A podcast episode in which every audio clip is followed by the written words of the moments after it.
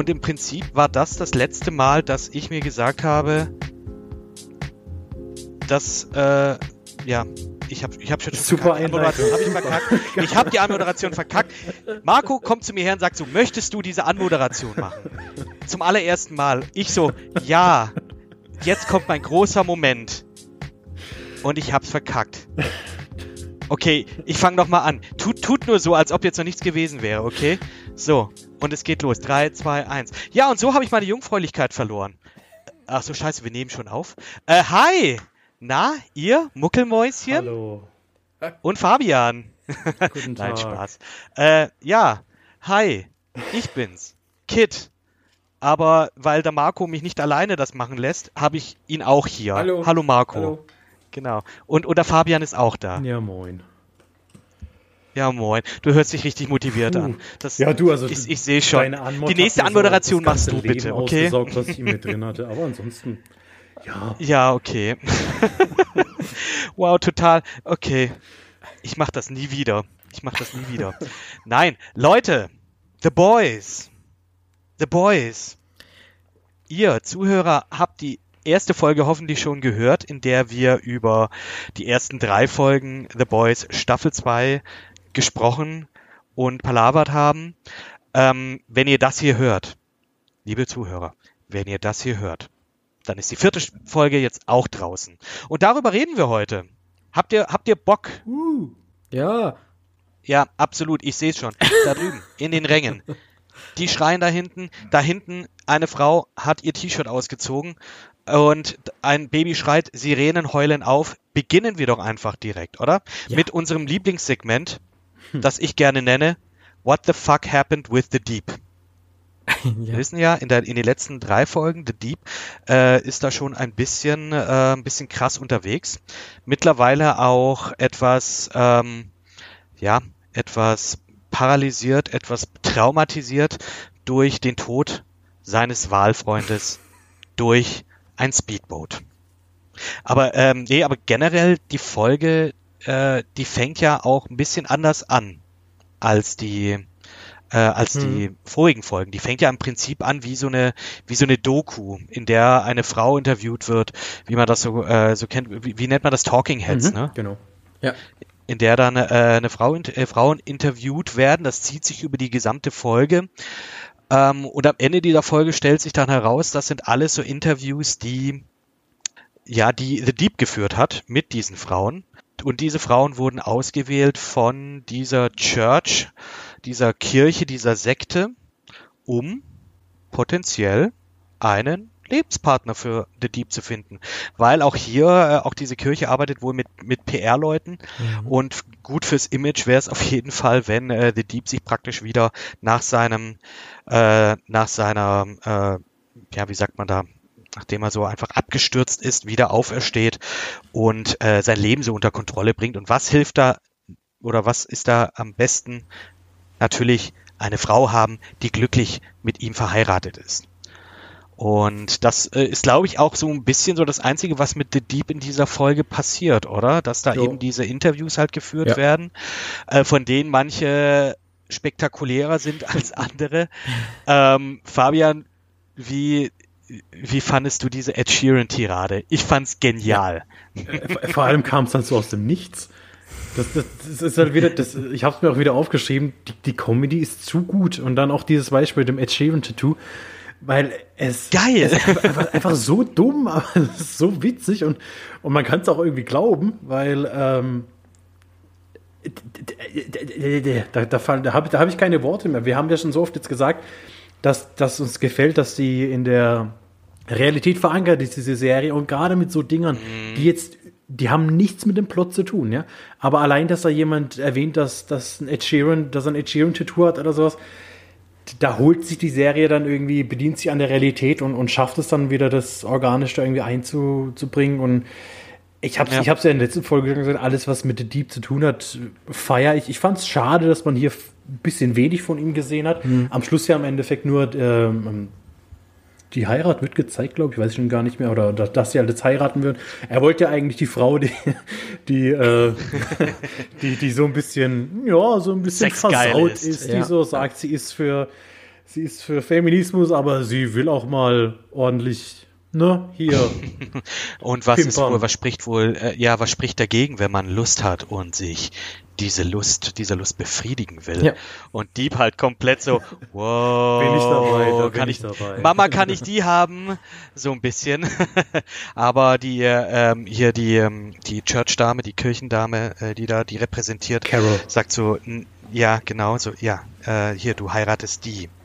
Ja, aber ich fände mit der, mit der jetzt gerade eben hatte ich eine richtige Connection. Nein, weil die andere ist die richtige. Ja. Und das ist auch so wieder, der wird natürlich dann auch hier wieder ausgenutzt äh, und auch hier dieser PR-Maschinerie ein bisschen auch zu Opfer, ähm, ja, zu Opfer geführt werden, dass, äh, wie es jetzt auch bei, äh, bei den Seven halt so ist oder bei Wort generell, in der das auch einfach alles gefaked ist natürlich. Und ähm, ja, äh, das ist schade, dass es relativ wenig in dieser Folge für The Deep gab, aber dieser kurze, also praktisch dieses Ding war, dieses Segment war einfach toll, in dem die Frauen einfach irgendwie sagen, ja, was bedeutet irgendwie auch Liebe für dich? Und äh, ja, genial einfach, weil du auch erst am Ende der Folge praktisch checkst, okay, hier geht es jetzt praktisch um The Deep und dass er einen potenziellen Partner sucht oder so.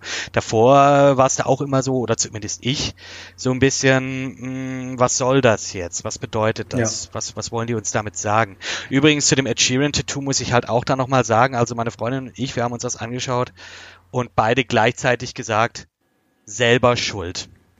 Also sorry. Also Liebe ist schon kann schon sehr, kann schon Berge versetzen, und ähm, ich würde auch sehr, sehr vieles für, für meine Liebe tun. Aber den Namen, also Tabu ist der Name äh, des anderen, weil du weißt nicht, was passiert. Und zweitens, ähm, irgendwelche Musiker oder irgendwelche Geschichten, bei denen du halt sagst, okay, das machst du nicht für dich, sondern das machst du, weil die andere Person das halt geil findet oder so. Tattoos müsst ihr euch selber aussuchen. Kinder. Ja, auf jeden Fall. Absolut. Seid ihr, seid ihr tätowiert? Nö. Nein, ich auch nicht. Nee. Ich auch nicht. Ich habe aber tatsächlich, ich spare da so ein bisschen jetzt drauf. Ich weiß noch nicht genau was, aber wenn, wenn. ha!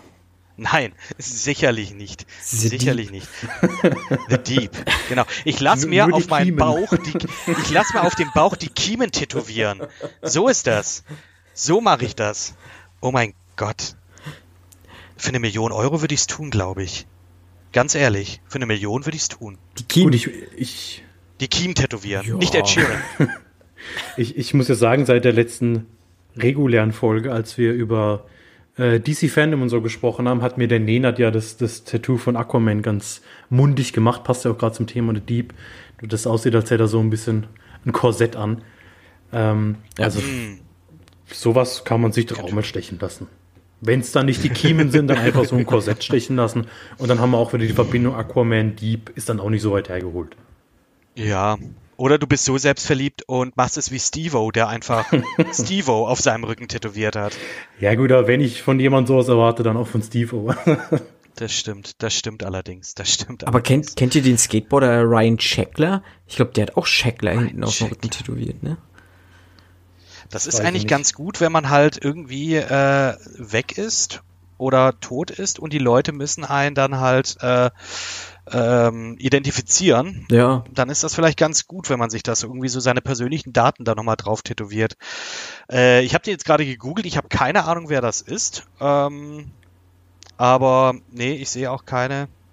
Doch, der hat sehr viele Tattoos. Ja, ich glaube, der hat hinten auf dem Rücken hat er seinen Nachnamen ja. komplett über äh, zwischen den Schultern tätowiert. Der hatte mal eine Sendung auf MTV. Checklers World, das ist ein Skateboard-Profi, war, war so ein Skateboard-Wunderkind. Halt. Vielleicht bin ich da auch, ich weiß nicht, vielleicht bin ich zu zu alt dafür. Also ich kenne noch hier so Rodney Mullen und so weiter. Ja, gut, Tony Hawks Pro Skater 1 und 2, die Leute, die kenne ich noch. Die kenne ich auch. ah, ich ja, habe, äh, kann, kann ich ja sagen, ist ja dann ja gut, ist jetzt dann schon eine Woche her, wo Tony Hawks Pro Skater 1 und 2 erschienen ist. Erschienen mhm. werden wird, sein, ja, tut. Genau. ähm, ich hoffe mal, ich habe auf jeden Fall ein Interview gegeben. Also ich wurde interviewt von einem äh, Kollegen, der für Spiegel Online einen Artikel zu Tony Hawks Oh. Pro Skater 1 und 2 gemacht hat. Aha. Ja, mal gucken. Vielleicht äh, habt ihr mich Ist gelesen, Embargo liebe drauf? Darfst du da- darfst- Zuhörer. Ist da ein Embargo drauf? Darfst du darüber reden, über was er dich gefragt hat? Ja, was er, er wollte gerne wissen, wie das so ähm, war, dieses äh, damals, wie ich dazu gekommen bin, überhaupt Tony Hawk zu spielen, was das mit mir gemacht hat und so. Ähm, weil ich bin da tatsächlich in dieser Subkultur so ein bisschen auch hängen geblieben oder gebacken Cool. geblieben so und war schon ganz geil, ja, ja. Doch. Also ich kann mich nur an Tony Hawk erinnern, ich hatte das, das Warehouse-Demo-Level auf, der, auf irgendeiner PlayStation Demo-Disc. Und das habe ich, glaube ich, oh mein Gott, Ja, ja. ich glaube, ich habe die CD kaputt gespielt. So oft habe ich die gezockt. Das war, das, das war geil. Das war geil. Ähm, aber es geht, es geht nicht Nee. um Tony Hawk und es geht auch nicht um Ryan Scheckler, sondern es geht um unter anderem Carl Urban.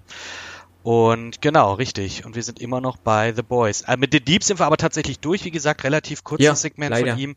Ähm, genau. Und ja, sollen wir dann äh, gleich gehen, sagen, was hier mit den sieben abgeht, mit Wort? Jetzt nachdem hier Stormfront die äh, praktisch den Tag äh, und die ja vielleicht auch Amerika gerettet hat, dass ähm, ja indem sie den Bruder von Kimiko einfach kaltblütig gequält und dann ermordet hat. Ja, haben wir ja schon in der letzten Folge so gesagt, sie wird halt jetzt als krasse neue Heldin gefeiert. Ähm, Homelander ist halt richtig pisst, auf jeden Fall. Und äh, Stormfront prangert halt auch an, also sie wettert im Prinzip richtig, so dass gerade gegen fremde Terroristen, ja, also auch dieses rassistische Gedankengut kommt da immer wieder durch, ähm, halt nichts unternommen wird und äh, sie stachelt halt ihre Fans oder wie sie auch äh, durchaus auch mal durchblicken lässt, ihre Soldaten so an. Halt, ne? Und Homelander verdrückt sich dann ähm, mit seinen Mutterkomplexen, ja. Fabian. Da muss ich euch gleich mal fragen, habt, habt ihr das direkt geblickt, was da gerade, was da abgeht, wo dann Homelander... Nein, also, absolut Also gar ich habe nicht. ich hab im ersten Moment gedacht, nicht. okay, das ist, wir sind jetzt in einer, in einer Fantasie von ihm, während er sich gerade Ja. irgendwie befriedigt, was auch immer. Auf jeden Fall fliegt er ja so in diese Hütte und äh, Nanu, wer ist da? Wer taucht da im Negligé auf und bietet ihm eine frische, ein frisches Glas Muttermilch? Ist es niemand anderes als Während die Brüste, während die Brüste fast schon rausploppen. Ja, ja. Was einfach. Die- die sind- auch die sind irgendwie präsent, ja. krass ist. Die sind, äh, also die, dass die nicht als Guest-Starring hier mit aufgeführt sind, wundert mich. Genau, auf, auf jeden Fall ist es Stillwell, die ja eigentlich tot ist. Ja. Und dann, ähm, ja, dann geht diese Szene erstmal so ein bisschen weiter. Ne? Also er lutscht da wieder ein bisschen an der Muttermilch rum. An, sie, sie, ja, da will ich gar nicht auf Details eingehen, weil Ja, er wendet dann vor allem auch, äh, erzählt hat, wie halt äh, gerade alles scheiße ist einfach und ähm, er nicht die Anerkennung bekommt, die er will, während halt er seinen seinen Kopf in ihrem Schoß hat und sie ihn dann praktisch so so äh, so streicheln, so ja, mein kleines Baby, alles wird gut. Und genau ihm ihm so ein bisschen Ja. sagt, dass das ihn wieder in seinem Ego stärkt und sagt, dass er der Tollste ist und das Stärkste. Und er Ja, sein Selbstbewusstsein dann wieder so ein bisschen aufbauen kann und dann gibt es auf einmal so, so ein ich kann es nicht mehr halten, ich kann es nicht mehr halten. Ich so, hä, was ist denn jetzt los? Und dann habe ich gedacht, okay, das wäre vielleicht der Moment, wo er gerade zum Höhepunkt kommt und er kann es nicht mehr halten. Aber nee, auf einmal verwandelt sich das der wohl vor unseren Augen und da sitzt ein dicklicher Mann. Der im gleichen im Negligé. gleichen Negligé ist der Doppelgänger, der tatsächlich in der ersten Staffel schon auch geta- aufgetaucht ist. Und da fand ich es dann auch einfach so wunderschön, dass es eben, es ist kein komplett neuer Charakter, der einfach nur für diese eine Szene eingeführt wird. Nee, den gab es in der ersten Staffel schon. Da hilft er ja dabei, ähm, auch einen Kon Kongressabgeordneten zu erpressen, indem er sich da als hübsches Mädel tarnt. Ähm, Stimmt. und der wurde dann wohl von Homelander jetzt dazu gebracht.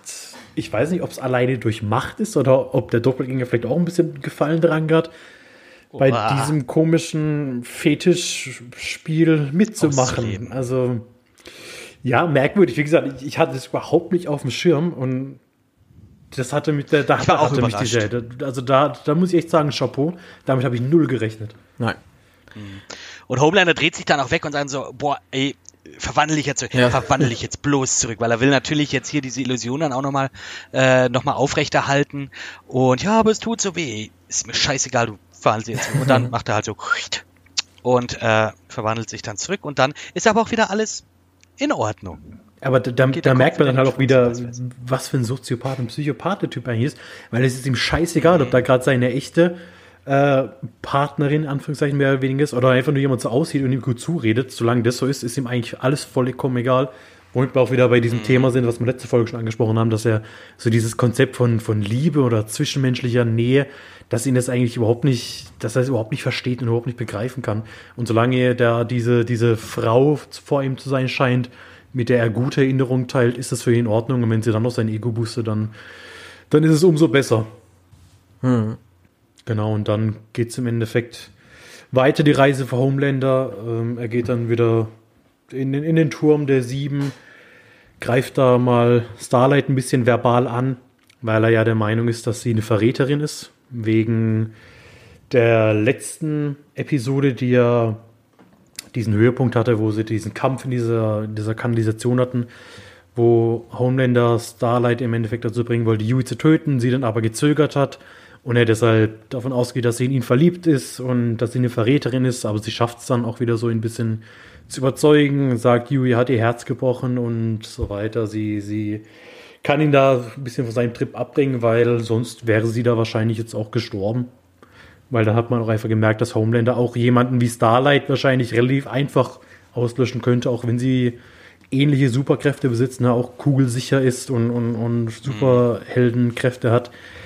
Ähm, aber sie scheint auch einem Homelander nicht gewachsen zu sein, muss es dann, sag ich mal, über ihren Geist und über ihre Wörter deeskalieren lassen, schafft es dann aber im Endeffekt und kann ihn da erstmal wieder beruhigen.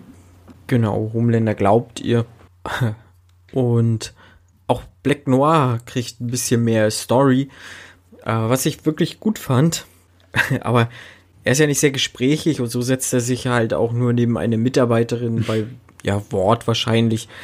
Äh, reicht ja ein Zettel, wo drauf steht Billy Butcher und ähm, bleibt einfach mal so neben ihr sitzen, während sie ihn suchen soll, halt, ne? Ich finde es auch, ich find's auch schön, dass es dann auch so richtig schön Exposition-mäßig auf einem DIN A4-Blatt Papier einfach der, kommt der Name, der Ja. das komplette Blatt ausfüllt. das finde ich, finde ich gut. Ist natürlich hier auch praktisch, auch für den Zuschauer natürlich. Ja. Aber das, äh, ich, ich stelle mir vor, wie er so dann in, in, an diesem Tisch, wo die sieben sitzen, und dann ganz dick mit einem Edding einfach B, I, L, L, Y schreibt. Und irgendwie finde ich, finde ich witzig. Also muss Ja. ich schon sagen. Ich fand auch schön, dass es die gleiche Mitarbeiterin ist, die in der ersten Staffel, also das ist der zweite Auftritt von dieser, von dieser Dame, die wurde in der ersten Staffel auch schon mal zur Sau gemacht, also damals von Stillwell, ähm, die auch jemand suchen sollte und jetzt sieht man sie wieder und sie ist einfach wieder kom komplett eingeschüchtert, bietet äh, Black Noir ja noch diesen, diesen Schokoriegel an, den er dann einfach nur kommentarlos ihr den Mülleimer zeigt, dass er in den Müll werfen muss und ja, und dann ja, sitzt er daneben dran und guckt ihr einfach bei der Arbeit zu, weil sie muss jetzt irgendwie gucken, dass sie, dass sie Billy findet, weil Black Noir wohl auf ihn angesetzt wurde und ihn wohl erledigen will. Wobei ich mir dann auch denke, wenn die doch eh gesucht werden und die diese Technologie haben mit irgendwie so Gesichtserkennung Mhm. und was weiß ich äh, auf Ja. der ganzen Welt umgefühlt, warum die das natürlich hier jetzt nicht vorher gemacht haben. Klar ist natürlich alles jetzt hier so Suspension of Disbelief.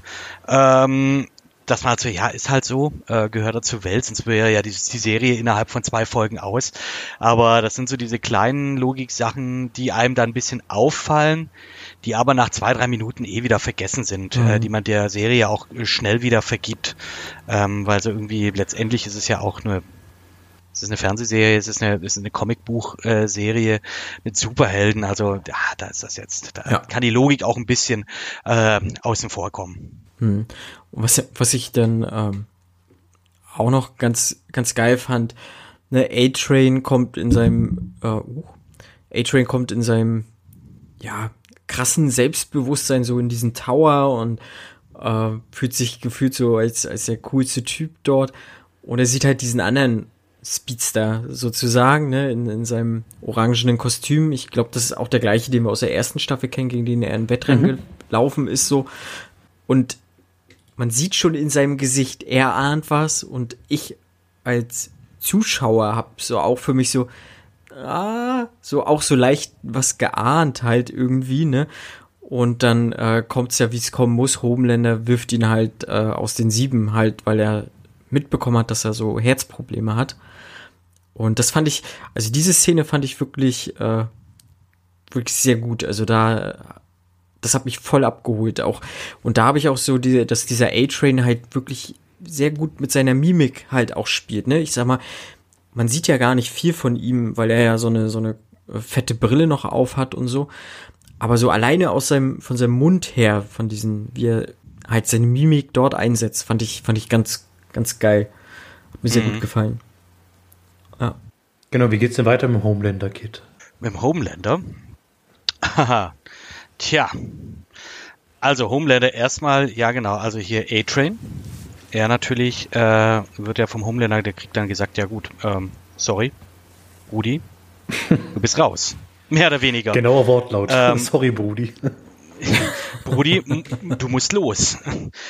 Nee, der wirft ihn halt raus, ähm, weil wahrscheinlich halt eben auch dadurch, dass er halt weiß, okay, hey, du performst nicht mehr so gut und äh, irgendwie bist du eh gerade nicht mehr in deinem A-Game und deswegen, ah, sorry Leute, äh, und deswegen, äh, ja gut, schmeißt ihn da mehr oder weniger raus. Kurz darauf, äh, also Homelander der hat gerade so einen Streak, dass er sich gerade so ein bisschen mit den Leuten alle verscherzt, also nicht nur beim generell beim Volk durch die durch Stormfront und ihren Tiraden so generell.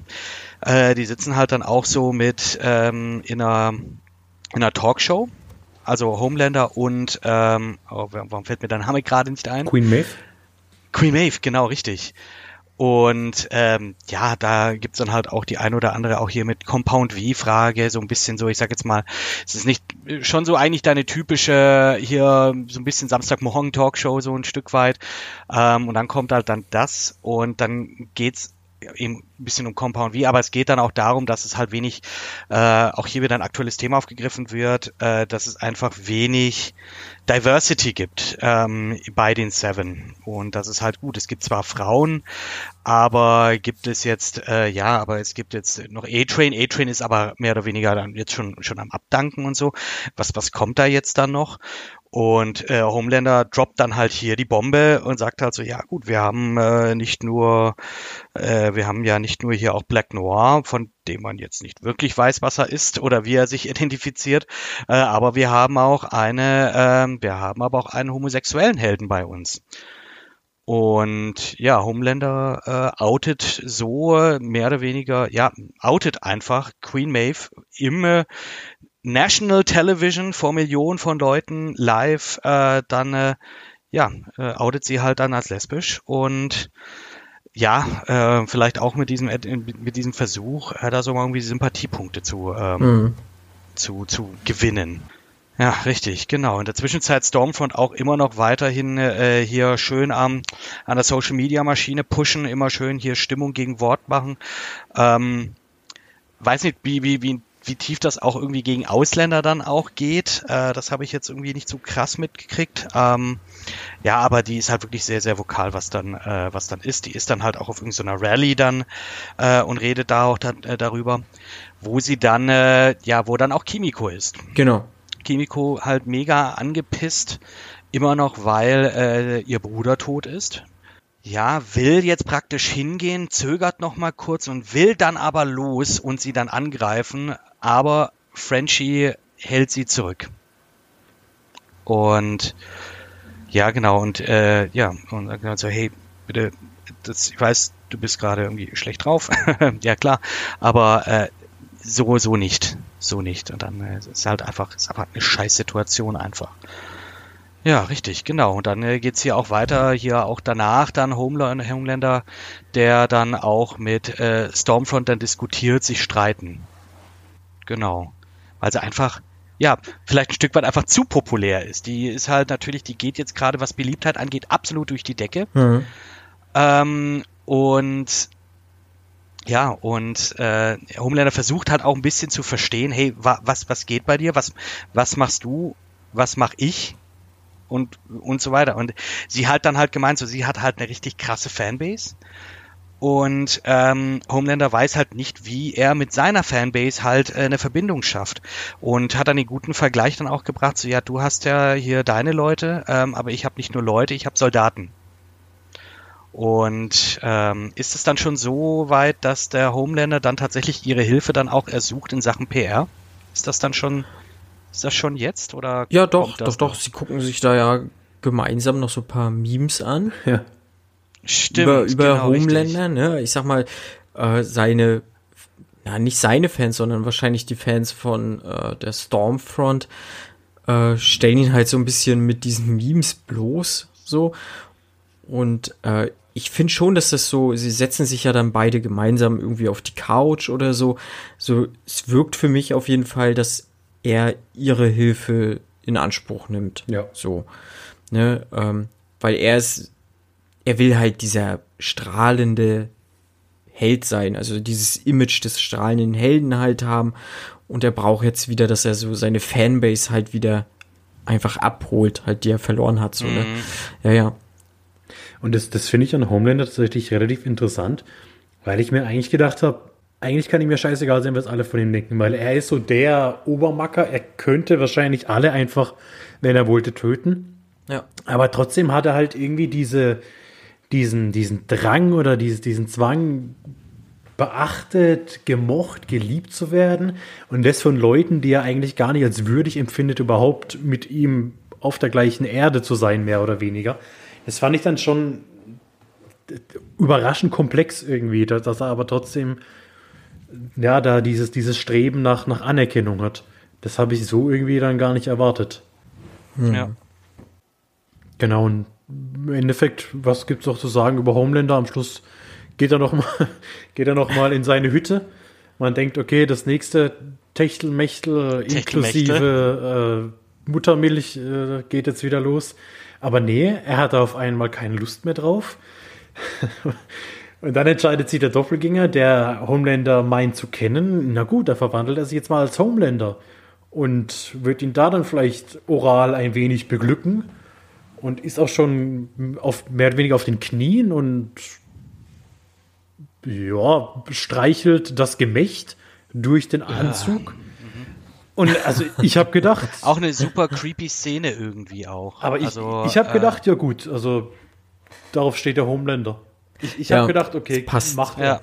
ja, absolut, absolut. Deswegen, Ja. so ein Stück weit kann man dann den Doppelgänger ja dann auch verstehen. Äh, es ist dann auch eine Art Selbstkonfrontation, ähm, dass man mit sich selber Mhm. dann auch so ein bisschen dann, ähm, dann auskommen muss und er kriegt da diese Sachen halt reingesäuselt von dem Doppelgänger und er will das dann aber nicht hören und packt ihn halt und zack, bumm, dann war er ja Doppelgänger. Ja, genau. Und fand ich jetzt auch ganz interessant, weil, äh, ja genau, also Homelander, äh, der tötet praktisch den Doppelgänger. Der hat sich aber jetzt nicht zurückverwandelt. Das heißt, irgendwo ist jetzt eine Leiche vom Homelander.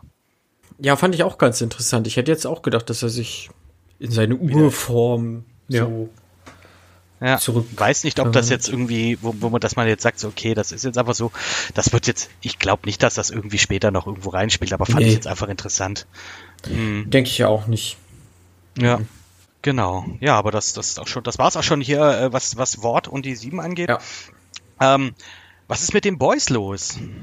Ja, wir sehen halt, Frenchie ballert sich halt Drogen rein. Ähm, Und das wahrscheinlich schon seit ein paar Tagen. Ähm, Kimiko ist halt, ja, traumatisiert, äh, traurig, wie auch immer. Ähm, und äh, Frenchie findet aber keinen Zugang mehr so richtig zu Kimiko.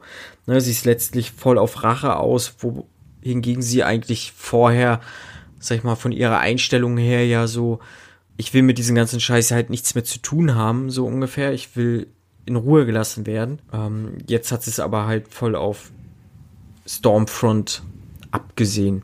Und ja, äh, der Billy trifft sich mit der CIA-Lady und sie gibt ihm im Prinzip den Hinweis, äh, wo zum einen sich seine Ehefrau aufhält und zum anderen, dass er bzw. die Boys sich mal auf die Suche nach einer sogenannten Heldin oder nach der Heldin Liberty machen sollen.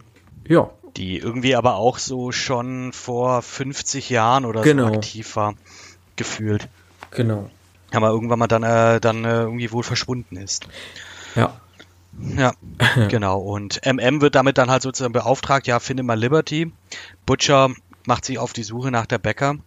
Und ja, und dann treffen sich Starlight und Huey, die treffen sich wieder. Hm. Und man merkt halt so, okay, die ist auch so ein bisschen down, die macht das halt auch alles so ein bisschen fertig gerade, so, komm, wir nehmen dich mit, wir machen einen Roadtrip.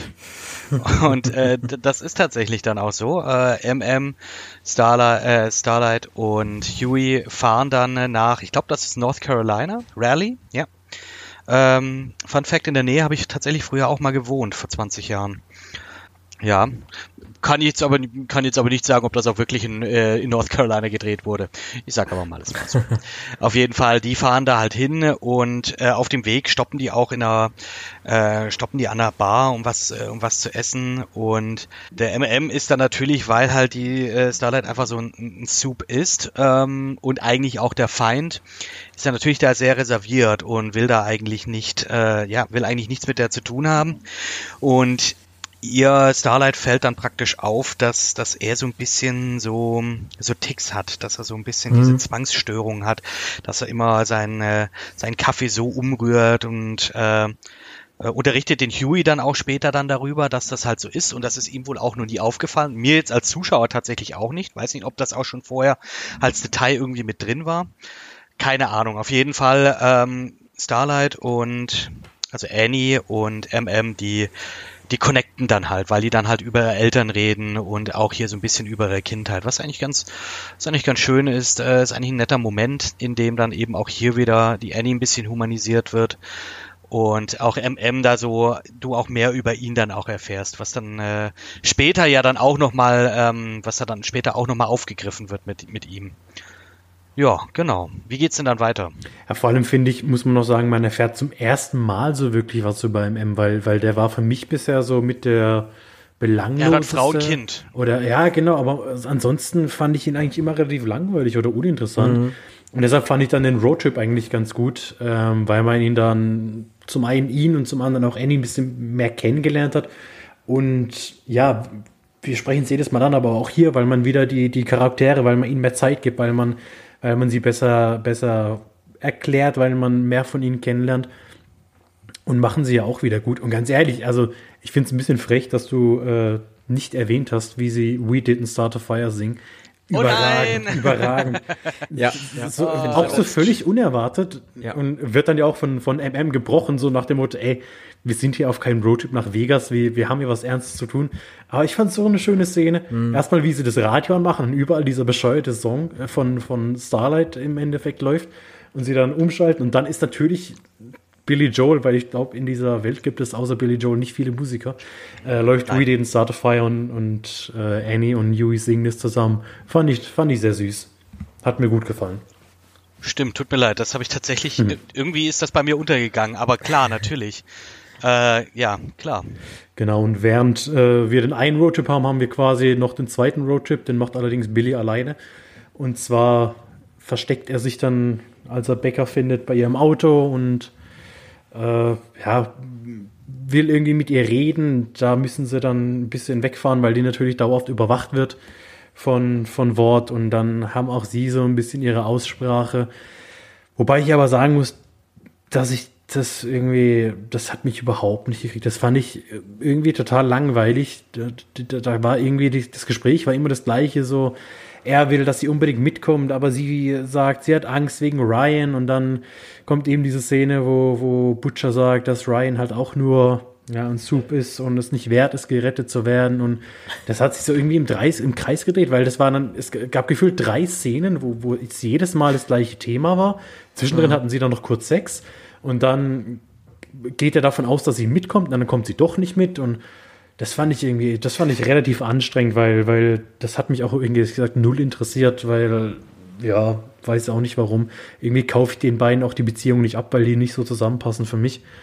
Da fand ich dann die, die Szenen mit, mit Yui und, und, und Annie fand ich irgendwie, fand ich irgendwie schöner, die, die haben mir da mehr gegeben. Die, die finden ja dann auch wieder zueinander. Äh, schlafen auch miteinander. Frenchie schläft auch noch mit seiner ja, mal On-and-Off-Beziehung, keine Ahnung, mit, mit der Sherry, bei der er sich so ein bisschen ausheult, die ihm dann sagt, dass er sich nicht so anstellen soll, dass er nicht immer probieren soll, alle zu retten. Ja, da, da, da haben wir diese, diese, diese drei Beziehungen, die da alle so ein bisschen aufblühen. Und wie gesagt, also da hat mich Becker und, und, und Billy wirklich am wenigsten irgendwie von interessiert, muss ich sagen. Ja, bin ich auch bei dir. Ähm, ich fand die Beziehung oder finde die Beziehung auch am egalsten, sozusagen. Ja. Ne? Also da kriegt mich jetzt, ne, haben wir ja auch in der letzten Folge schon gesagt, die Beziehung zwischen Frenchie und Kimiko halt deutlich äh, interessanter und intimer so. Und bei Huey und Starlight, da muss man halt so aufpassen, dass die sich nicht also dass da noch ein bisschen mehr Connection kommt, so finde ich. Also ja, das ist so eine Ross und Rachel Geschichte. Ja, Kommen sie zusammen ja, oder nicht? ja. Dann, dann, dann macht wieder irgendjemand was, der andere ist sauer Mhm, und ah ja, und dann sind sie doch wieder miteinander und hu, ah, ach, du magst, du magst diese, diese Schokoriegel? Jeder Mensch hasst diese Schokoriegel. Hahaha. Komm, wir schlafen gemeinsam. Ja. Ich meine, ich kann das ja auch nachvollziehen. Ist ja, ne, sie ist halt äh, die so große Superheldin, die in der Öffentlichkeit steht. Er wird im Prinzip gesucht, so, ne, sie dürfen und im Endeffekt haben die Boys, also auch er sich ja den zum Ziel gemacht, sie zu töten, so, also grundsätzlich so dieses oberste Ziel, ne. Also ist schon mega schwierig, so, ähm, kann ich alles nachvollziehen, aber trotzdem äh, mal ein bisschen aufpassen, dass das, äh, also daher hätte ich mir auch ein bisschen mehr Gefühl vielleicht so gewünscht. Gerade jetzt in dieser Folge äh, kommt jetzt natürlich durch diesen Roadtrip, da hat man schon was gemerkt, so, aber diese, ja, diese Sexszene dann, ich muss sie nicht sehen, aber dieses ähm, Dahinkommen hätte für mich ein Ticken gefühlvoller sein können, um, dann hätte ich sie ihnen doch noch ein bisschen mehr abgenommen, so dieses Ganze, ne? Die tatsächliche Szene war eigentlich auch überflüssig. Ja, also das hätte man das auch auch locker Bett implizieren können. so, ne? Also, Es war einfach so, ja gut, dann Ja. zeig doch einfach, wie die beiden halt ins Hotelzimmer gehen und dann Ja. ist gut. Äh, das fand ich jetzt in dem Falle auch einfach, ja, es war einfach überflüssig, meiner Mhm. Meinung nach. Hm. Ja. Ja, und ähm, ja, am nächsten Tag, glaube ich, dann äh, machen sie sich aufs ha äh, auf zu dem Haus, wo sie äh, vielleicht hoffentlich auf Liberty treffen sollen. Eine schwarze Frau öffnet, lässt sie nicht so rein oder lässt sich nicht in die Karten gucken. Äh, sie sagt nicht weiter was zu Liberty und letztlich überredet MM sie und ähm, doch, MM hat sie überredet, ne? Ja, genau. Genau. Und ja, sie erklärt so, ja, ihr Bruder wurde halt getötet von eben Liberty, hat nur eine Entschädigung von 5000 Dollar bekommen, also auch ein ähnlich, vielleicht sogar ein ähnliches Schicksal, so ein bisschen was Huey hat, weil Huey ja auch nur leicht entschädigt wurde für den Verlust seiner, seiner glaub, Partnerin, ne? 45.000 Dollar Ja, oder so angeboten. Ja, genau. Hm. Stichwort, wie viel ist dein Leben wert? Ja, ja. Also, ah, schon krass. Aber auch hier in einer, es ist verbunden mit einer Flashback-Szene, in der praktisch diese, diese Dame Ja, erzählt, genau. dass die äh, auf dem Rücksitz von dem Auto sitzt, ihr, ihr, das Auto ihres Bruders wird angehalten. Und äh, sie sieht das nur durch den Regen, dass dann eben einer, äh, dann einfach eine Frau ist, äh, vermutlich diese Liberty. Die dann sagt so, ja, hey, äh, dein Wagen war Gegenstand oder war Fluchtwagen in einem Raubüberfall. Und so, nee, nee, das ist nicht so. Und dann zack, haut sie dem aufs Maul. Hm. Und äh, ja, und prügelt den halt windelweich, dass der halt tot ist. Und dann auch hier wieder dieses wirklich nur eine Sekunde oder anderthalb Sekunden zeigen, was das ausmacht, dieses, dieses, also was das wirklich für einen Impact ausmacht, was äh, einfach zu zeigen, was Superhelden so ein bisschen so fähig sind, gefühlt, weil ähm, ja, sein Gesicht ist komplett eingeschlagen. Ja. Also ich habe euch ja, ich habe euch in die WhatsApp-Gruppe ja dieses Foto geschickt von äh, von Homer Simpson, äh, wenn er diesen super sauren äh, Gummidrops da klaut und äh, dann gefragt wird, ja, hast du den gegessen? Und er halt einfach komplett so mit dem Mund halt so nach innen so, nee, überhaupt nicht. Mm -mm. Genau so sah es halt aus. Ja. Also googelt das mal, googelt mal Homer Sauer und dann äh, und dann könnt ihr euch das ungefähr denken. Ähm, Wahnsinn. Also auch hier wirklich äh, wirklich nur eine Sekunde oder sowas, aber diese Sekunde, die die haut einfach rein, die einfach so wow, krass. Hm. Muss man nicht lang draufhalten. Der Impact ist da. Dieser, der, der, äh, ja, es ist einfach, das trifft. ja. Wahnsinn. Also das, das, das hat mich auch echt kurz, kurz so wow fertig gemacht. Hm. Ja, genau. Und im Prinzip ähm, wird so klargestellt, dass Liberty ähm, immer noch lebt und Liberty aber nicht Liberty ist, sondern heute unter dem Namen Stormfront am Start ist. Also da findet man dann halt auch nochmal so eine krasse Revelation, da findet man noch eine krasse Offenbarung halt statt, so okay, die ist doch am Leben, die ist auch damals schon Arschloch gewesen und vor allem die altert nicht. Also das ist dann auch wieder spannend, so irgendwie, okay, krass. Ne? Hm. Ja, und mit dieser Erkenntnis, ja, fahren die dann so langsam wieder dann auch zurück.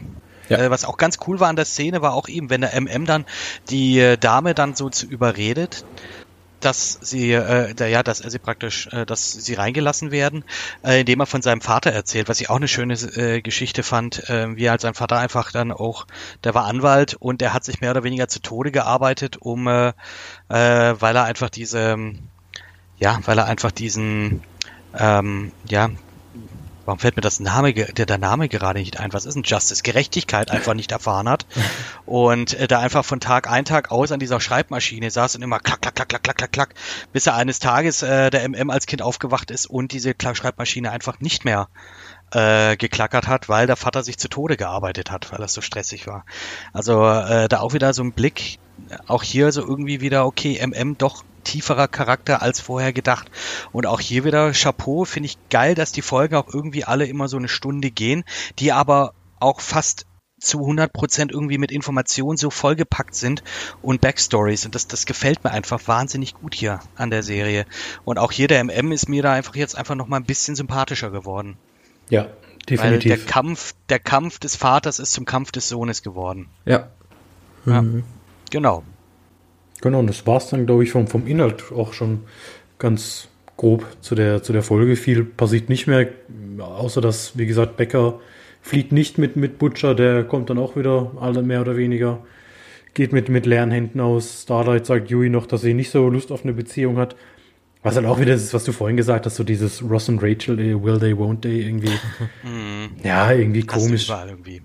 Was mich da auch so ein bisschen ja. gestört hat, Yui, Yui rennt die ganze Zeit in der Öffentlichkeit rum. Ist nicht irgendwie ein fettes Kopfgeld auf Yui ausgesetzt und ja. auf die anderen Boys Ich glaube auf also, alle Boys. Das, das, das und fand ich auch dann irgendwie so, hä? Also das scheint auch niemand zu stören.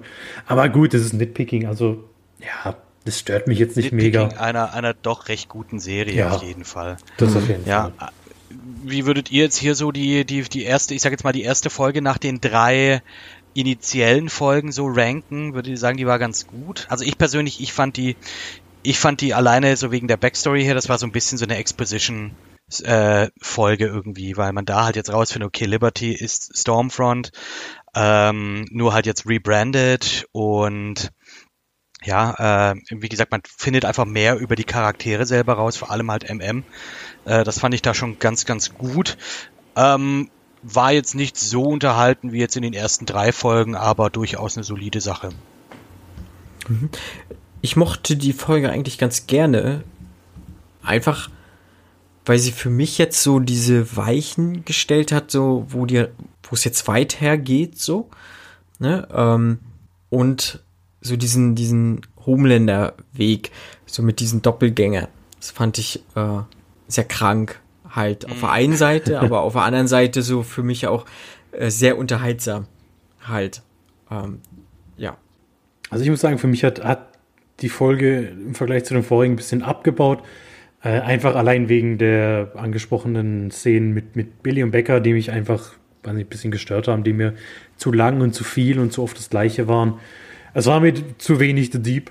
Ne, das ist immer ein gerechtfertigter Kreditpunkt, glaube ich. Aber ja, ich werde jetzt nicht aufhören, die, die, die Serie zu gucken, weil mir die Folge jetzt ein bisschen weniger gefallen hat. Alles, was mhm. mit, mit Homelander war, stimme ich dir voll zu, hat, hat mir super gefallen. Alles, was mit hm. Frenchie und Kimiko ist, gefällt mir eh jedes Mal, egal was da passiert.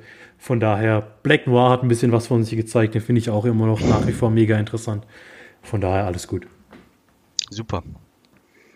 Ja, dann, äh, dann, dann war es das eigentlich auch schon wieder hier mit der vierten Folge. Ähm, würde jetzt einfach jetzt hier sagen, Leute, äh, Cool, dass ihr wieder mit am Start wart, dass ihr mit äh, hier reingeschaltet habt. Ähm, nächste Woche dann auch direkt, wenn die neue Folge rauskommt, die fünfte, da sind wir auch wieder mit am Start, diesmal mit einer Anmoderation, die nicht von mir kommt und deswegen einfach zehnmal besser ist als das, was wir vorhin hatten. Marco, kannst du das nachher einfach rausschneiden? Dann ist das auch okay, okay? Alles klar. Also ich, ich sag jetzt einfach mal, ich sag einfach mal jetzt schon, äh, guten Abend, guten Morgen, je nachdem, wo ihr euch gerade befindet, auf dem Weg zur Arbeit, äh, noch kurz vorm Einschlafen. Ähm, ja, macht's gut einfach. Bis bald. Tschüss. Bis zum nächsten Mal. Ciao.